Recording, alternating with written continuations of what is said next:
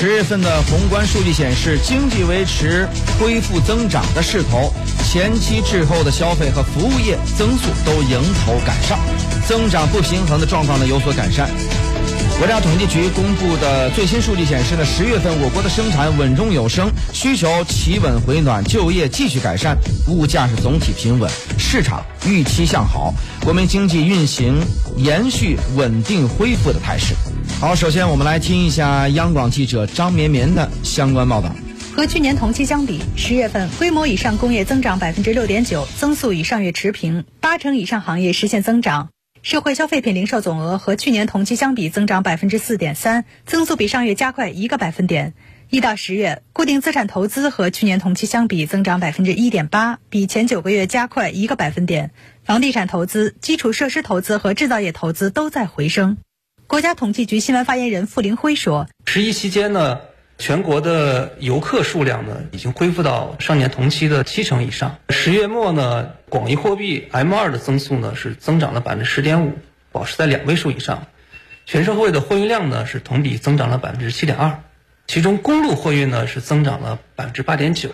全国的这种高速公路的运营状况呢，实际上是在持续改善，这也说明了这个经济运行的活跃度是在提升的。新业态增势良好，前十个月实物商品网上零售额和去年同期相比增长百分之十六，增速继续加快。在此带动下，快递业前十个月增速接近三成，特别是前十个月全国城镇新增就业一千零九万人，提前完成全年目标任务。这些数据的变化呢，实际上体现出呢中国经济呢应该说是具有强大的韧性，也有良好的这种修复的能力。也体现出呢中国社会主义制度的这种优势和良好的这种治理效能。同时呢，我们在这个数据变化当中也看到呢，在前期呢经济运行呢一些不平衡的这种状况呢，实际上是得到了改善。初步判断呢，四季度的这种增长可能比二季度、比三季度呢啊可能还会有进一步的加快。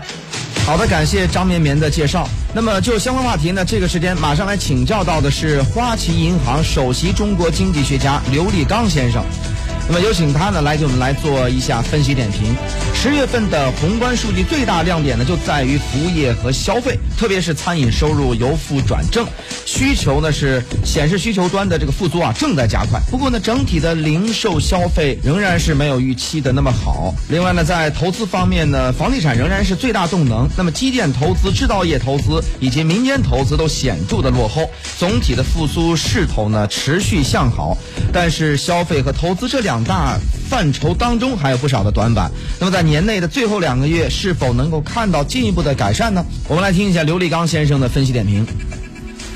呃，我们认为消费在呃剩下的两个月应该可以进一步的迎头赶上。呃，原因很简单，那就是在今年的呃呃财政刺激政策里面呢，其实有两万亿的从中央到这个县级财政的。呃，这样的一个财政刺激的呃资金，呃，可能到三季度末呃已经全部到位。那么，如果说地方政府用这样的一个资金来呃加大对对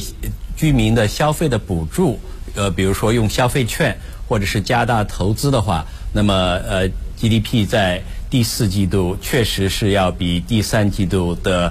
增长的势头还要快。我们预期呢。呃，在第四季度，中国经济可能会有一个百分之五点九的同比的增速。呃，全年呢，呃，中国经济应该是有一个高于百分之二的呃经济增长。那么，相对于全球其他主要国家来看呢，呃，这还是一个相对不错的呃经济的呃增速。呃，但是我在这里想说一下，就是其实有一个数据，呃，倒是令我们觉得。呃，还是非常的疲弱，那就是基建的投资。那么我们都知道，呃，地方政府今年它的专项债规模已经大幅的上升，今年是三点七五万亿，到九月底所有的债已经发出来了。但是呢，我们还没有看到，呃，这么多的资金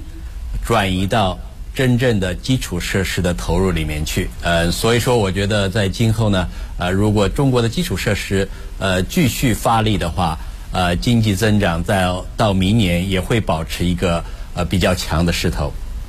嗯，呃，第三季度呢，经济呢加快复苏，也使得人行货币的政策转向偏紧。不过呢，近期由于这个信用债的市场啊频频暴雷，呃，那么央行呢是透过公开市场进行八千亿元的一个 MLF 的这个操作，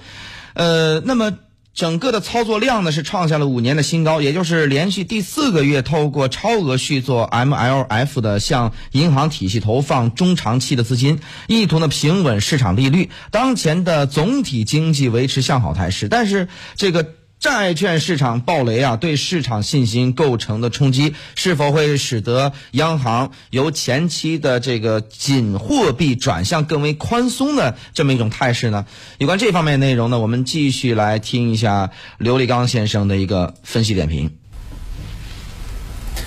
呃，这还有待观察，但是今天呃，央行八千亿的呃 M F 的操作，说明央行已经意识到。呃，因为信用风险的上升，呃，再再加上年终的这个流动性的紧缩，可能会使市场利率利率进一步的上升。呃，那么呃这样的一个频繁的呃短期的公开市场操作，呃，它的效应还是有待观察。呃，总的来看呢，就是央行现在的货币政策已经变得相对的呃鹰派一些。呃，那么甚至。呃，央行有已经在考虑如何退出因为疫情而造成的呃中国货币政策的呃宽松，呃，但是呢，我们还是要看，就是说下一步，特别是在年终的时候，如果说呃流动性的管理呃不到位的话，是不是市场利息会进一步的上升？市场利息的上升呢，它会带动整个呃这个呃呃中小企业。呃，融资成本的上升，同时呢，现在中国的呃利息水平相对于我们的经济复苏还是比较高的，呃，那么在这样的一种情况下，即使明年经济有一个更有力的恢复，我倒是认为明年央行加息的空间不大。嗯，好，呃，人民币呢汇价是一直经过了前期的一波反复后啊，呃，之后呢是借由 R C P 的签这个协议的签署以及美元指数的回落的两大利好，显著走高，再度突破了六点六的关口，经济基本面向好，加上外围的央行呃这个量宽政策的溢出效应啊，人民币年底是否还将反复的上探高位呢？有关这方面内容，我们继续来听一下呃刘立刚先生的一个分析介绍。我们还是非常乐观，呃，人民币到今年年底，呃，大概在百分之六点四，呃，在六点四左右是呃很有可能的，呃，原因就是现在呃中美、中欧、中日呃这样的一个利差是非常非常大，再加上中国的呃资本市场已经完全加入全球的主要呃呃这个资本市市场的指数，呃，同时呢。呃，在海外，呃，美国或者欧洲、日本央行的这种非常宽松的货币政策，是在呃很长一一段时间会持续下去的。特别是美联储，呃，到二零二三年才会有退出现在宽松的货币政策的这样的一个信号。那么在这段时间里呢，我觉得在今后呢，呃，中国会引入大规模的。呃，持续的资本的流入，那么资本的流入，呃，一定会使人民币推向新高。我倒是觉得明年人民币破六的这种概率是大幅的在上升。